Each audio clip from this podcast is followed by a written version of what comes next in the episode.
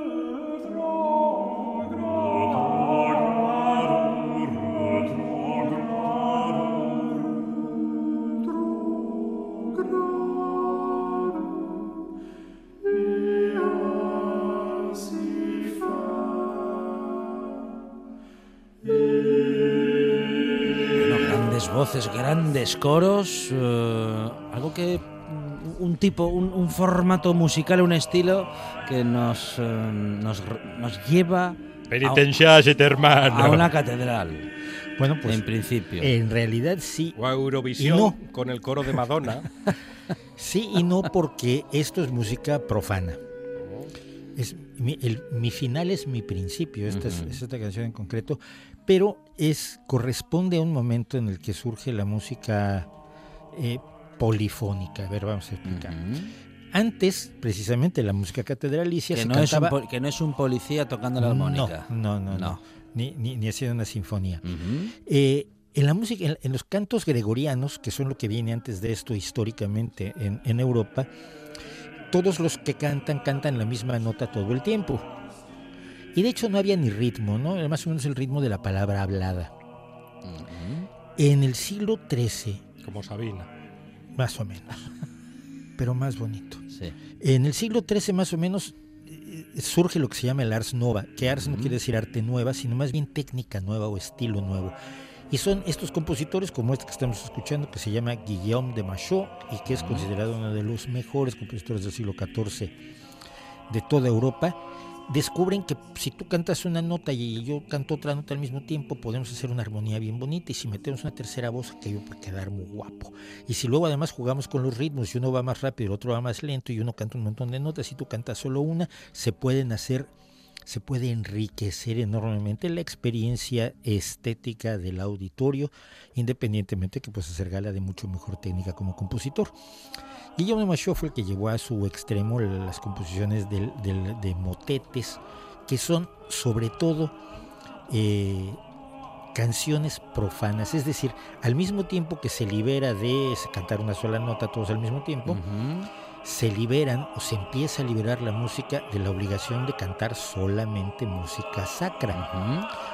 Porque hasta entonces, hasta el siglo XI o XII, la música profana se cantaba en donde la gente no apuntaba a la música, o sea, en, chigres y en bares, eran, eran cancios de chigre todos, o eh, en conventos donde se escondían las canciones de, la, de los Carmina Burana, los cantos de Burana, que no es Carmina, ya lo hemos dicho aquí, son canciones profanas que estaban escondidas en un convento porque pues esas no las podían sacar, ¿no? Eh, celebraban la ebriedad y celebraban la sexualidad y celebraban el juego con dados y, y las vuelcos de la fortuna, cosas que no eran muy religiosas, y esos cantos del siglo XI y XII estaban escondidos cuando fueron redescubiertos.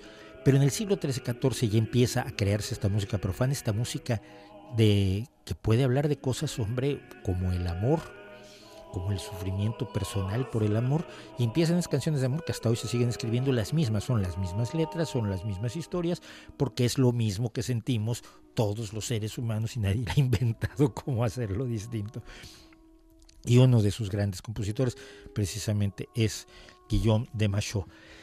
Pero esto es un pretexto primero que nada para decir que me gusta muchísimo Macho, que me encanta oírlo, tiene cosas extraordinarias. Tiene una, tiene una, un motete en el que uno canta la partitura de izquierda a derecha, el otro la canta de derecha a izquierda y se cruzan a la mitad y luego regresan. Se llama un motete cangrejo. Y suena muy bien. Y dices tú, pero es que, ¿y qué ociosidad más grandiosa? Que ese tipo de ociosidad que desemboca en la enorme capacidad compositora de, de Bach. Pero lo que me interesaba en este caso son las voces. Yo siempre he sostenido, a, diga, eh, como una cuestión absolutamente personal, que hay instrumentos que me encantan. Me encanta el violín, la guitarra eléctrica, sobre todo la guitarra de blues, me verdaderamente me flipa y adoro una multitud de, grandes guitarristas de blues.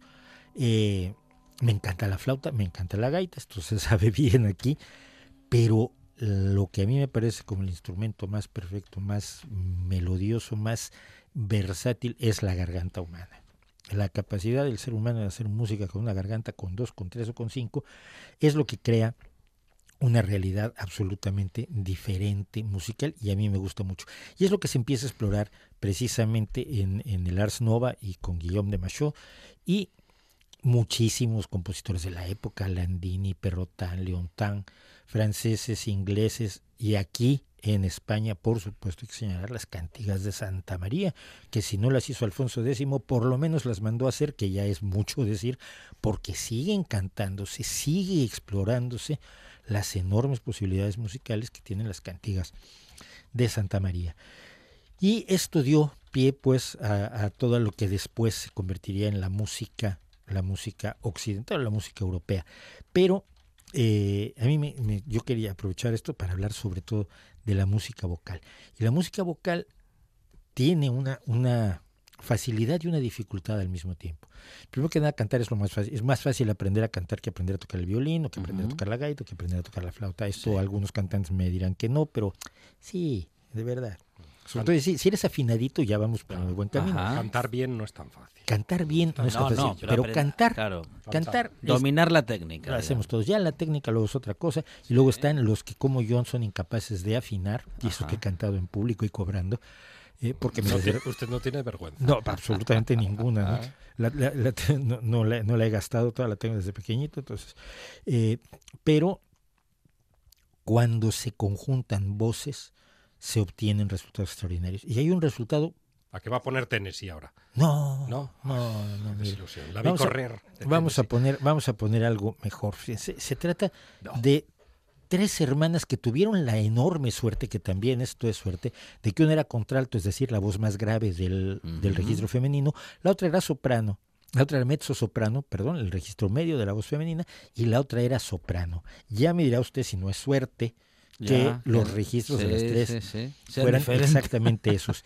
Y eh, desde los años 30 hasta los años 60, con facilidad, mm. su estilo de voz, de manejo de armonías a tres voces, de acordes a tres voces, marcó todo un estilo, sobre todo en el boogie woogie.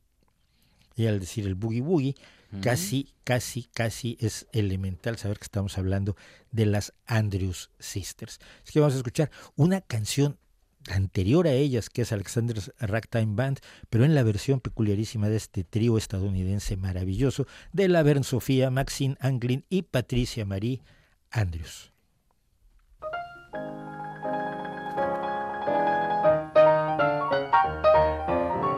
Oh my honey, oh my honey, Ain't you going, ain't you going to the leader man, ragged meter man? Oh my honey, oh my honey, let me take you to Alexander's grandstand brass band. Ain't you coming along? Come on in here, come on in here. Alexander's ragtime band. Come on in here, come on in here. It's the best band in the land. They can play a bugle call like you never heard before. So natural that you wanna go to war. That's just the bestest band what am. My honey lamb, come on along, come on along. Let me take you by the hand. Up to the man, up to the man, who's the leader of the band. And if you care to hear that Swanee River played in ragtime, come on in here, come on in here.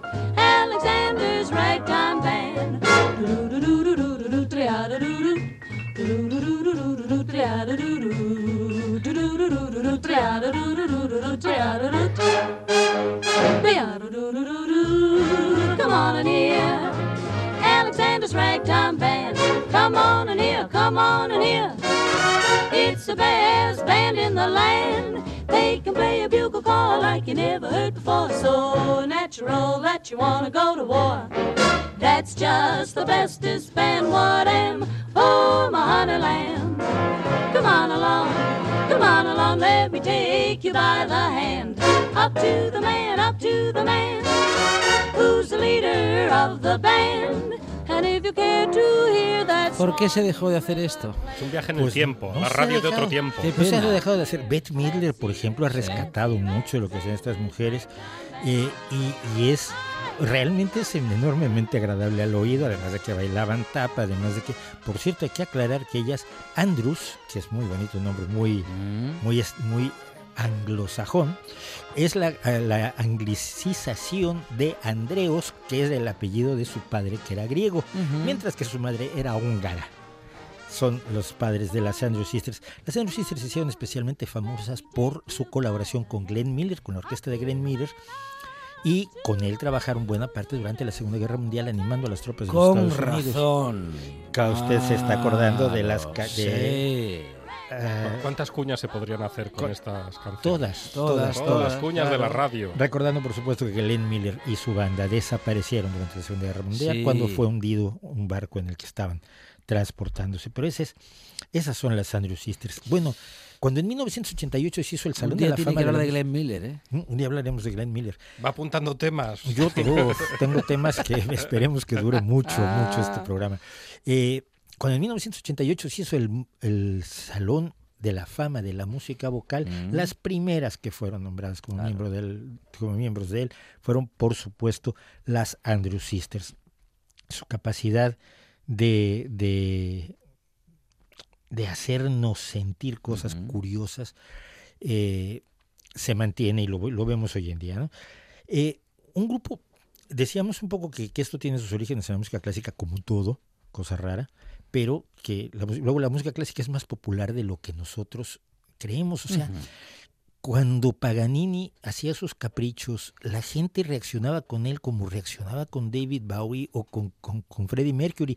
No era gente empingorotada con la nariz por encima de todos los demás y sintiéndose importantes. No, era el- la gente común y corriente adorando a un gran instrumentista como lo podía hacer con, con Elvis Presley. Eh, Paganini era el Elvis Presley de su época. Pero en los años 60 también se dio una, una cuestión curiosísima que fue el redescubrimiento de Johann Sebastian Bach por parte de la música popular. Eh, Bach había sido tomado por las personas estas perfumadas y terriblemente eh, elitistas, considerando que bueno, esta es nuestra música, no es la música culta. Cuando Bach, mm, para lo que escribiera para la gente normal y corriente que iba a la capilla todos los domingos al servicio.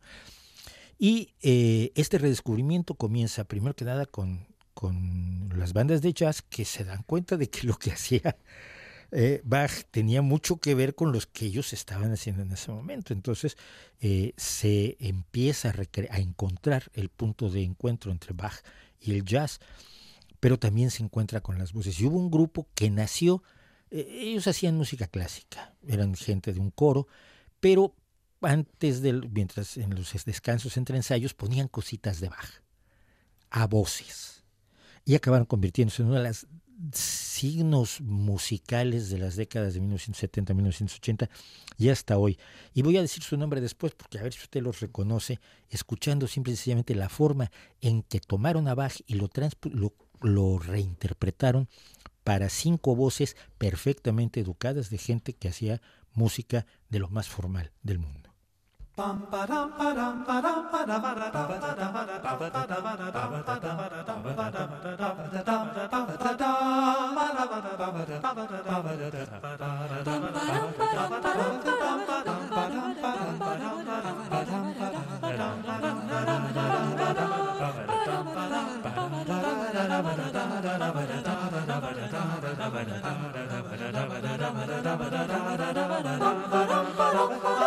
ba dum ba dum ba dum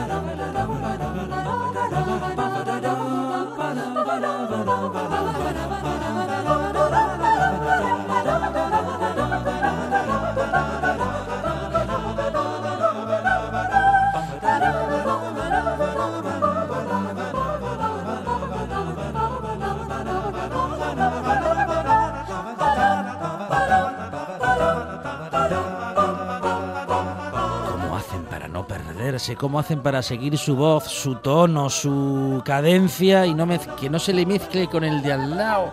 Son unos cuantos y Son es cinco. cada uno lo suyo. Son cinco. ¿Son cinco? ser- ¿Nada más? a ser siete. ¿En Eh, serio? Pues Originalmente, parecen más. Sí, or- originalmente eran en realidad eh, Anne Germain, Claude Germain, Jeannette Beaumont, Christian Legrand, Claudine Meunier, Jean-Claude Briodin y Jean Cusack, que son siete, dirigidos por Ward Swingle, que siendo todos ellos franceses y él no, su nombre, por supuesto, procede del nombre de su director, del señor Ward Single. Actualmente hay, el, original, el grupo originalmente se desbandó hacia los años 70, pero luego se han formado varios grupos que han seguido, sobre todo interpretando los arreglos de Ward Swingle, los arreglos que hacía sobre Bach. Este en particular es una creación de ellos basada en la música de Bach que se llama Fuga a la Giga, a la Giga, eh, que no tiene que ver con los gigabytes, sino con la giga, este baile que, es, que estaba de moda en el siglo XVIII. Los Swingle Singers, los nuevos Swingle Singers, los Swingles, eh, el grupo ha tenido varios nombres, pero siempre ha tenido esta característica. Han hecho grandes cosas de música popular, grandes covers de música popular. Es un problema quizás de las bandas vocales que se nota mucho, tienden al cover. Es muy difícil que compongan eh, que compongan cosas nuevas, aunque hay, hay trabajos impresionantes, pero es poco frecuente. ¿Por qué? Porque eh, tienes ya una enorme cantidad de música que puedes adaptar y que se antoja para quien ha trabajado en la música vocal. Yo lo hice unos pocos años de mi vida, un par de grupos. Eh, se te empieza a antojar, oyes eso y qué tal que lo ponemos a voces y entonces tú haces y tú haces y al rato estás me- metido en la recreación de la música más que en la creación de la música. Swingle Singers eh, recreó música de, desde el jazz hasta Bach hasta la música contemporánea de los años 60 y 70 con una discografía verdaderamente impresionante. Tengo por aquí, nada más de 1962 a 73 hicieron más de 15 discos. Luego los nuevos Swingles ya ni los cuento, son treinta y tantos, cuarenta y tantos discos que han hecho a lo largo de su vida, que igual hacen eh, la, la Bella y la Bestia, pero en, en- en- en hip hop o con bases de hip hop, con un beatbox, eh, eh, a los Beatles, a Irving Berlin, a, por supuesto hacen álbumes de Navidad, porque todo el mundo hace álbumes de Navidad, menos nosotros. Hay que vender. Ya, pero es que además son bonitos. El Sí, que, los villancicos. los- no, las canciones. Hay canciones de Navidad que no son villancicos, hombre.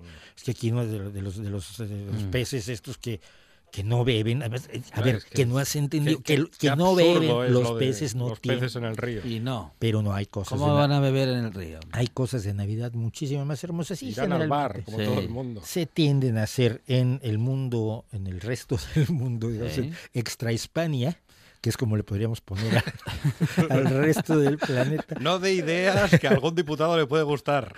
En Extra Hispania se hacen preciosos, preciosos álbumes de Navidad. Pero en fin, Con es- canciones navideñas. con canciones navideñas, con canciones relacionadas con la Navidad Sí. y, ni- y muchas de ellas ni forzosamente no religiosas. Y me refiero a una en concreto, A ver. porque fue un desafío que se pusieron ellos mismos. Eh, el cuento de hadas en la ciudad de Nueva York, Fairy Tale in New York City, de los Pogues con Christy McNichols, que es una de las cosas más maravillosas que se ha escrito. Y les dijeron, los Pogues eran, eran este, folk punk. Su, su cantante pues, es lo más punk que dio el mundo. eh, Tendría que visitar la consulta de un dentista de Te- vez en cuando. Pues, y, y act- y terminaría con su personalidad. No estoy, no estoy acordando ahora de su nombre. Pero el hecho real es que les dijeron, nada más faltaba que ustedes pudieran hacer un, una canción de Navidad. Y dijo, ¿Cómo? y dijeron, ¿Qué? "Ajá". y, e hicieron una canción de Navidad absolutamente maravillosa, que es esta canción de Navidad en la ciudad de Nueva York, de los Pogues, con la voz de Christy McNichol, que poco después, por cierto, acabó con su vida, eh, desgraciadamente perdiéndose una, una enorme voz. Así que no crea, las, la música de Navidad puede no ser también religiosa, porque la Navidad, como decía uno de los grandes cantantes de ateos del mundo, eh, es la época para estar en- con mi familia y tomar un poco de vino blanco en buena compañía y olvidarse de las creencias o no de las creencias. Necesitamos momentos para disfrutar como seres humanos y si elegimos ese, pues, ¿quién? Tú eres ateo y celebras Navidad. Sí, feliz Navidad. ¿Y qué pasa? Y no creo, y no creo en nada. Y sin embargo, pero No, no, ¿cómo que no creen? Usted cree muchas cosas. yo creo en creen muchas los cosas, pero, amigos, pero, pero con la ninguno, ni- familia. pero, pero mis amigos invisibles los dejé de tener a los siete años. Ajá, Eso sí. sí, sí. Tenía yo un amigo invisible, le contaba yo cosas y me contestaba y todo, pero ya Pero no. tenía muñeco de madera. Te- te- sí, sí, sí, tenía. Pero usted no tiene amigos imaginarios ahora, pero no me diga que usted no habla solo. No, habló conmigo, y ya somos dos. Bueno, claro. Y a veces con la radio. Es que está, está, está sobrevalorado eso de que uno esté solo en la cocina cocinando y hablando. No, es, No habiendo es- nadie. Es lo más normal del mundo, lo que pasa es que todo el mundo finge que no lo hace. Claro. Raro. Yo no, no, yo, yo no finjo que no lo hago, pero bueno, soy injustamente juzgado. Un día le voy a contestar, Fonseca.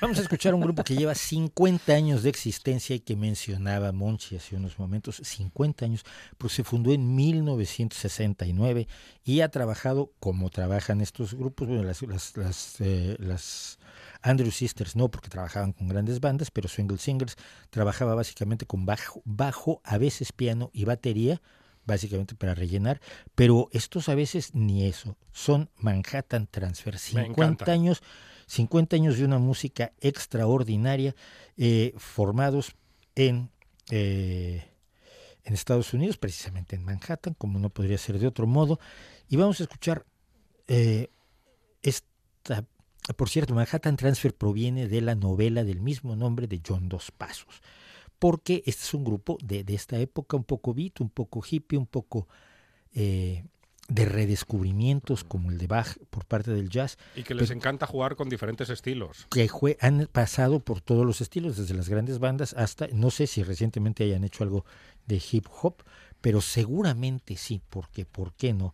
Así que vamos a escuchar esto, que creo que es de los propios Manhattan Transfer, pero no me haga usted muchísimo caso. Eh, en estos 50 años han pasado por ahí muchísimas, muchísimos artistas, muchísimos cantantes, pero todos del mismo nivel, así que da igual de qué época es. Esto se llama I Got Life, Tengo Vida con el Manhattan Transfer. You know that I got it. Ooh, I got it. You know that I got it. Show you right. Oh, well, you might wonder why I'm so happy. And if I'm right, there's one thing you should know. I've just been connected oh, on love to an everlasting source. The power and that power makes me glow. And I can't say that I don't get down. But it behooves me to move with a pep in my step when I'm excited about the joy that I found. I might have trouble on every side, y'all. Yeah, not distressed, but I might be perplexed, but never in despair. Persecuted, but not forsaken. Oh, kissed down, but not disrobed. I've got life in Jesus. Yes,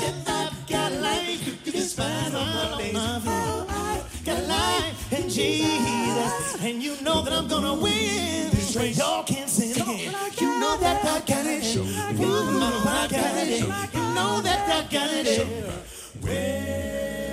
Break off that Chicago remix. Well, you might wonder why I'm so happy. Um,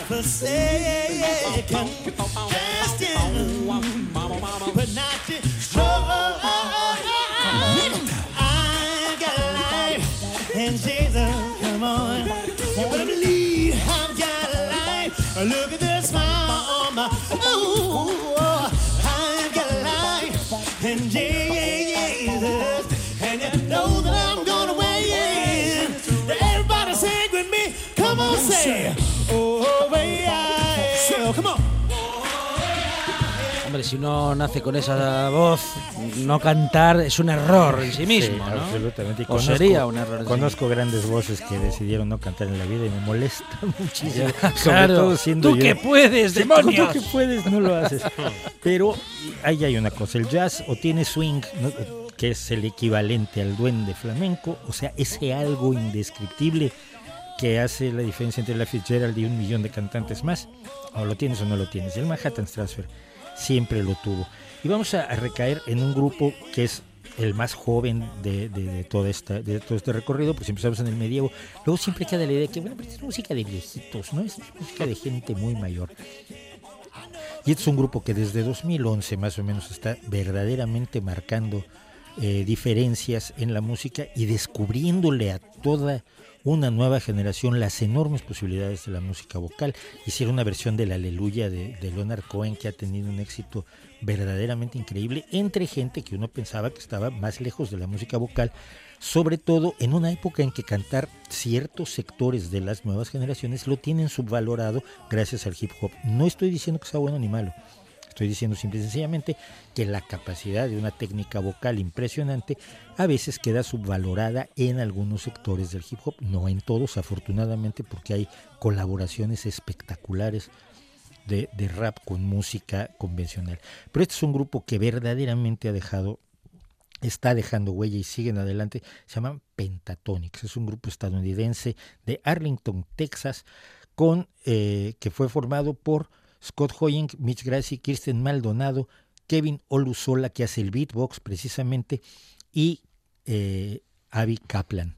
Son de los más diversos orígenes. Abby Kaplan es de una familia judía muy, eh, muy eh, no diríamos ortodoxa, pero sí muy clásica.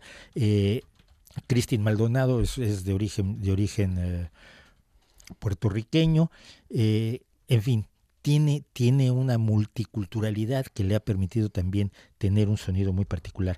Han tenido un, y ellos fueron lo que empezaron a hacer fueron covers en YouTube y es de estos grupos que se dieron a conocer en YouTube y a través de su trabajo en YouTube llamaron la atención de quienes estaban alrededor, luego participaron en alguno de estos concursos de talento que hubo en Estados Unidos y si mal no recuerdo lo ganaron, pero me parece irrelevante.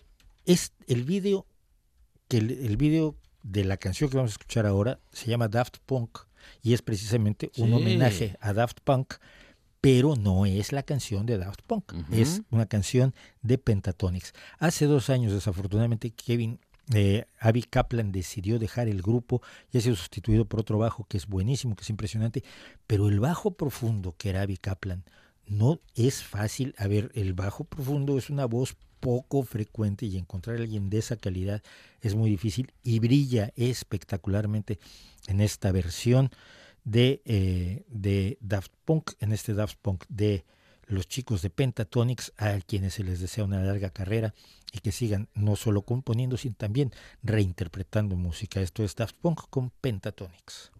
It, use it, break it, fix it, trash it, change it, mail, upgrade it, charge it, point it, zoom it, press it, snap it, work it, quick erase it, write it, cut it, paste it, save it, load it, check it, quick rewrite it, plug it, play it, burn it, rip it, drag and drop it, zip, unzip it, lock it, fill it, call it, find it, view it, guide it, jam it, lock it, surf it, scroll it, pause it, click it, cross it, back it, switch it, date it, name it, rate it, tune it, print it, scan it, send it, touch, rename it, touch it, bring it, pay it, watch it, technologic. One more time.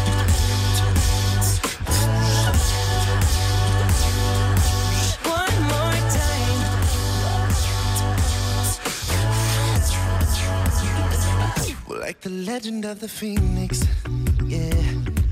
All ends with beginnings. Uh, it keeps the planet spinning. Uh, the force from the beginning. No.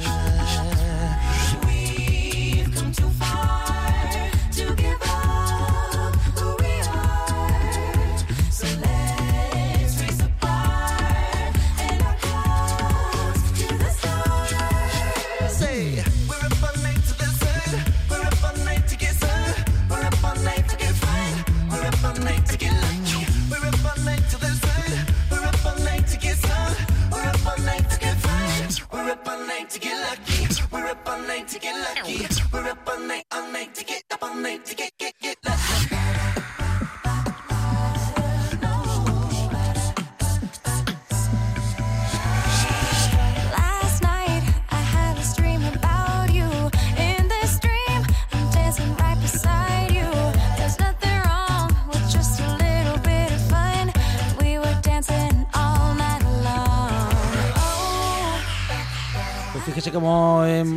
cómo ha evolucionado esto del instrumento musical mm, más completo que se ha creado o, en fin, que, que tenemos. Seguro el más antiguo, eso sí, seguro el más antiguo.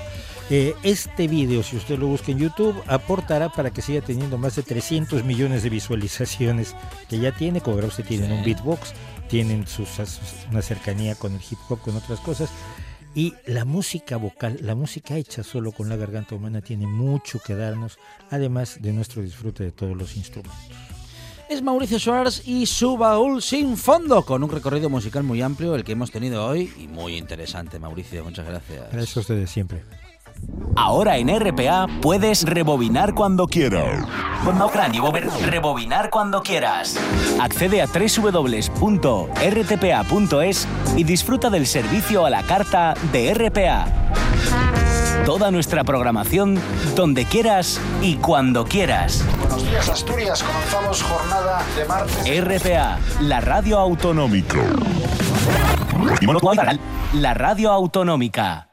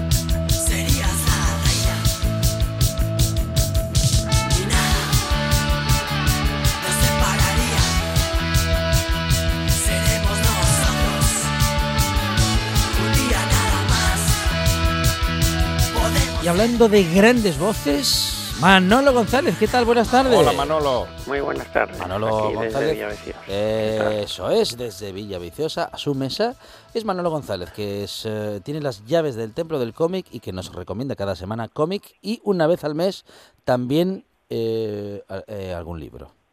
Sí, pero hoy no toca libro. Hoy no toca. Hoy no toca. No, porque es en, eh, en la... eh, ¿Qué lo La haces en, el- primera, la en primera. la primera, en la primera semana del, del mes? No os perdáis el que dentro de 15 días, que merece la pena. Bueno, primero felicitar porque una nueva editorial se, se reincorpora a este maravilloso mundo de la novela gráfica. Ujú. Por cierto, a ver cuando los- las princesas de Asturias se acuerdan un poco de, Sí. pues de nosotros, ¿De de qué? los que nos Del- dedicamos a, a la novela gráfica, Ah, a- ah, bueno. al cómic y también no sé cuántos años habrá que esperar para que le den el premio a alguien de estos. Apostamos. Nos, los- nos lo preguntas, Manolo. No estamos en el jurado. Eh, Pero ¿cuándo, vosotros cuándo creéis? ¿Dentro de 50 o dentro de 100 o dentro No, de, de, de 50. No, de largo me lo 50 no. fiáis. menos? Cinco años. sí. ¿Tú crees? No. No, pero No. lo digo. Ah, pues, ya me parece a mí. Bueno, pues eh, la enhorabuena a Blacky Bus, que también se reincorpora una de las mejores editoriales españolas. Y, y este primer título es de Michael Cooperman, se llama Niño Prodigio, mi padre el genio de los concursos. Ya digo, Blacky Bus, 218 páginas. Joel Cooperman fue el niño maravilloso el consuelo yanqui durante la Segunda Guerra Mundial, conocido en cada casa estadounidense gracias a sus apariciones estelares en el famoso programa Kids, Kids. Resolvía los problemas matemáticos en un tiempo récord, pero nadie le explicó la solución de otro problema. ¿Qué haría cuando envejeciera? Cuando era un niño se sabía todas las respuestas, pero ahora, quejado de demencia, le resulta difícil contestar a las preguntas que le hace su hijo. Aún así, el galardonado con un premio Eisner, Michael Cooperman, escribirá la inolvidable biografía de su padre. Imaginaros qué premios le dieron a esta novela gráfica el año pasado. Premio de la Crítica 2018. Mejor libro del año según la Biblioteca Pública de Nueva York. Mejor novela gráfica del año en Comics Beat y mejor libro del año en Publisher Weekly. Casi nada. Así que mm, se estrena con mayúscula Blacky Boots.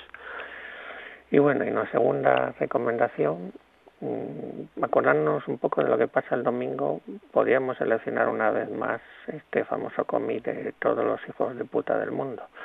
Pero bueno, he seleccionado otro que... ¿Cuántas páginas tiene el, ese cómic? ¿Cuál? ¿Cuál, El- cuál el, título, el título Claro. no me quedó claro. Sí. ¿Pero cuál? ¿El de, el de Todos- Lucky Bus? Este que, Ah, este que acabas ah. de comentar, no me quedó claro el título. Bueno, tiene todas las páginas, no tiene páginas, porque Ah. son interminables. Por eso. Pero vamos a seleccionar... Por eso lo preguntábamos, sí. pero vamos a seleccionar otro que acaba de salir y que, bueno, no espero que todos los que se presenten el domingo no formen parte de estos todos los hijos de puta del mundo, sino que alguno se presente a, a este título, La gente honrada. La gente honrada. Los autores Gibrat y Duriet, la, la editorial es Norma y son 296 páginas. Cuando la vida deja de sonreírle a Philippe, cuando pierde sucesivamente a su mujer, su trabajo y su techo, este se hunde. O lo haría si no fuera por algunos acontecimientos afortunados y el afecto de los demás.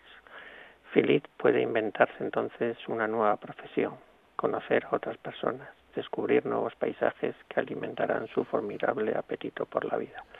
El camino es accidentado, pero a lo largo del mismo puede emborracharse con palabras, soñar con vinos, cultivar la amistad y volver a encontrar el amor, rehacer su vida.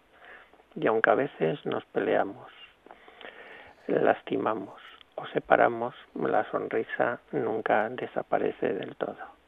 Esta crónica de la tragicomedia de la vida cotidiana supone el encuentro de dos autores unidos por la ternura que sienten hacia sus personajes. Gibrat y Duriet recorren los caminos de la vida. La generosidad y la ternura demuestran ser las palabras clave del arte de contar, pero también del arte de vivir. Así de simple. ¿Qué os parece la gente honrada? Muy interesante Muchísimo. la propuesta, sí señor. Y además la gente honrada nos parece, bueno, prácticamente lo único bueno que nos queda. ¿Vosotros creéis ¿Qué? que el domingo habrá alguno? Por, por supuesto. Votando un montón, Manolo. Muchos.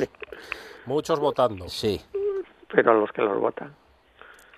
No, por eso. Ya, eso ya. Eso, ya, bueno, ahí ya hay que rebuscar un poco hay más. que estar en Pero la ca- también hay, en la también- casa de cada cual. Tampoco nos vamos a poner, eh, bueno, demagógicos fáciles, ¿eh? No. que hay, ahí también ya. hay, ¿eh? Gente honrada, ¿eh? Sí, Y pero- la mayoría lo es. Claro, porque es noticia, Manolo. Sí, Porque es noticia cuando sale uno que no es honrado. y por ahí, por eso. Claro. Porque... Porque no es lo habitual. Sí, hacen mucho, hacen mucho ruido, Aunque hay muchos casos pero son... aislados. Sí, son, hacen mucho... Los hay malos hacen cuantos. mucho ruido, pero siempre son menos. Nosotros recomendaremos siempre esta película de este año, que es El Reino, que está lleno de gente honrada.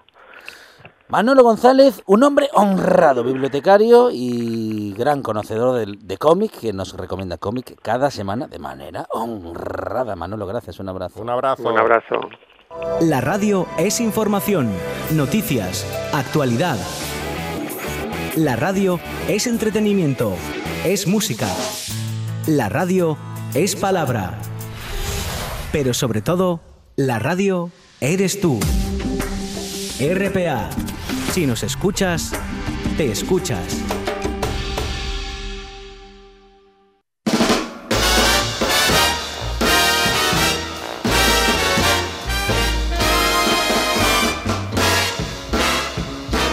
La Buena Tarde. For once in my life, I have someone who needs me, someone I've needed so long. Susana Tejedor, ¿qué tal? Buenas tardes. Muy buenas tardes, compañero. ¿Qué Bueno, tal? Muy bien, muy bien. Responsable Susana Tejedor de la li- bueno, de comunicación de la librería Cervantes de Oviedo, preparada ya con recomendaciones para esta buena tarde. Susana, aquí estamos escuchándote atentamente. Bueno, pues mira, la primera recomendación eh, tiene un título que dice Hace tiempo que vengo al taller y no sé a lo que vengo. Ajá. Ese es el título. Bueno, es, es de, de, bueno de un chico joven madrileño, Jorge de Cascante, y está editado por Blackie Books. Eh, Bla- Blackie Books, perdón. Entonces, bueno, esto, eh, esta editorial, que es una editorial que lleva, tiene una, 10 años, eh, catalana, eh, bueno, pues, eh, eh, pues la creó un, un chico catalán que también es músico. Mm, Hace, hace libros muy peculiares, ¿no? Y no solo digo en títulos, sino, bueno, en contenidos, en, en apenas una década hizo cosas muy, muy diferentes, muy, muy dispares, pero que no dejan indiferente. Eh, uno de los libros que puede ser conocido, que, que se puede identificar con, con, el con esta editorial que ha tenido mucho éxito, es Los Asquerosos, se titula. O sea, quiero decir que los títulos no, no pasan desapercibidos y en este caso mm, eh, este título de, de Jorge de Cascante responde a, a, un, a un libro que aglutina 60 relatos muy dispares también, en el que mm, relatos de, de, mm, eh, cortos, eh, incluso hay alguno que tiene pues párrafo eh, y la mayor parte de ellos pues no pasan de, de un par de páginas, página y media, eh, que está estructurado en tres partes que ya da prueba un poco también de la locura que encontramos aquí. La primera parte se titula Nuevo- Nuevos Ministerios, a partir de ahí una serie de relatos. La segunda parte se titula Quevedo y la tercera Islas Filipinas. Como se verá, no hay eh, ningún tipo de relación aparente entre las tres partes ni entre ni entre los los relatos. Más allá de las mm, locuras y cosas extrañas que, que le ocurren a, a los protagonistas de, de todos estos estos cuentos no Eh, personas que están obsesionadas por el dinero hay eh, gente que está obsesionada por el amor otros que, que, sufren el terror otros que por ejemplo, hay una muy, muy curiosa de las primeras que hay dos mujeres que hablan a lo largo de, que hablan de su amistad y bueno, dejan patente su amistad a lo largo de, de 20 años y bueno, el punto en común así que encuentra lectores es que comen pizza, ¿no? Eh, luego un niño de 11 años que de pues, pues, bueno, que, que lo está pasando muy mal en el colegio porque porque tiene mostacho, entonces a ver cómo soluciona eso, un enano que tiene una cita, en fin, cosas muy peculiares, eh, un tanto absurdas, pero bueno, que hay un humor, eh, bueno, pues bastante mm, patente y, y que te deja un, un buen sabor de boca en el sentido de que es una lectura diferente a muchas otras cosas que podemos tener. Así que esta de hace tiempo que vengo al taller y no sé a lo que vengo es nuestra primera propuesta de hoy. Muy bien, pues eh, y Y tenemos... bueno, la, segun- la sí, segunda sí. propuesta, eh, eh, bueno, no podíamos resistirnos a hablar, seguimos, llevamos unos cuantos días hablando de, de Padura, de Leopoldo Padura, de Leonardo Padura. Mm. Leonardo perdón. Padura, sí. Eh, que bueno, pues que estuvo aquí ahora est- estos días, con, bueno, todavía permanece, porque es miembro jurado de, de, la- de los premios Princesa de Asturias. Él, fue galardonado en el 2015, vino, vino ya por aquí, es un tipo muy afable, simpático, entrañable. Y bueno, pues eh, andaba por aquí estos días, hoy se falló, por cierto, el, claro, como, como ya habréis dicho, y, pero claro, queríamos recordarlo eh, y queríamos aprovechar para, para recomendar el, el último libro de la, de la premiada, que Recuerdos del Futuro, que es que además ac- acaba de salir hace unos días, no hace ni un mes, que salió Recuerdos del Futuro, eh, o La mujer que mira a los hombres que miran a las mujeres. Bueno, no podía evitar decirlo, pero volviendo a Padura, pues es un buen momento para leer Agua por todas partes, un título que obedece a, un verso y, que bueno que también son es una serie de ensayos divididos en tres grupos en el que él habla de su literatura habla de Cuba y, y posiblemente sea su libro más personal no porque habla en primera persona como cubano de Cuba, eh, sobre sus gentes, los gustos, eh, incluso sus maestros literarios, y nos desvela su proceso de escritura, ¿no? De, cómo, cómo escribe, mm, eh, por qué escribe eh, y, por qué necesita Cuba para, para escribir, que es una de las cosas que, que ha dicho en más de una ocasión y que ahora en estos días ha vuelto a, a comentar, ¿no? Bueno, personajes eh, que, han pasado también por sus novelas y explica un poco, el más conocido de ellos es Mario Conde, que como él dice con mucha gracia, empezó siendo más conocido otro Mario Conde y ahora afortunadamente es más conocido el mío, ¿no?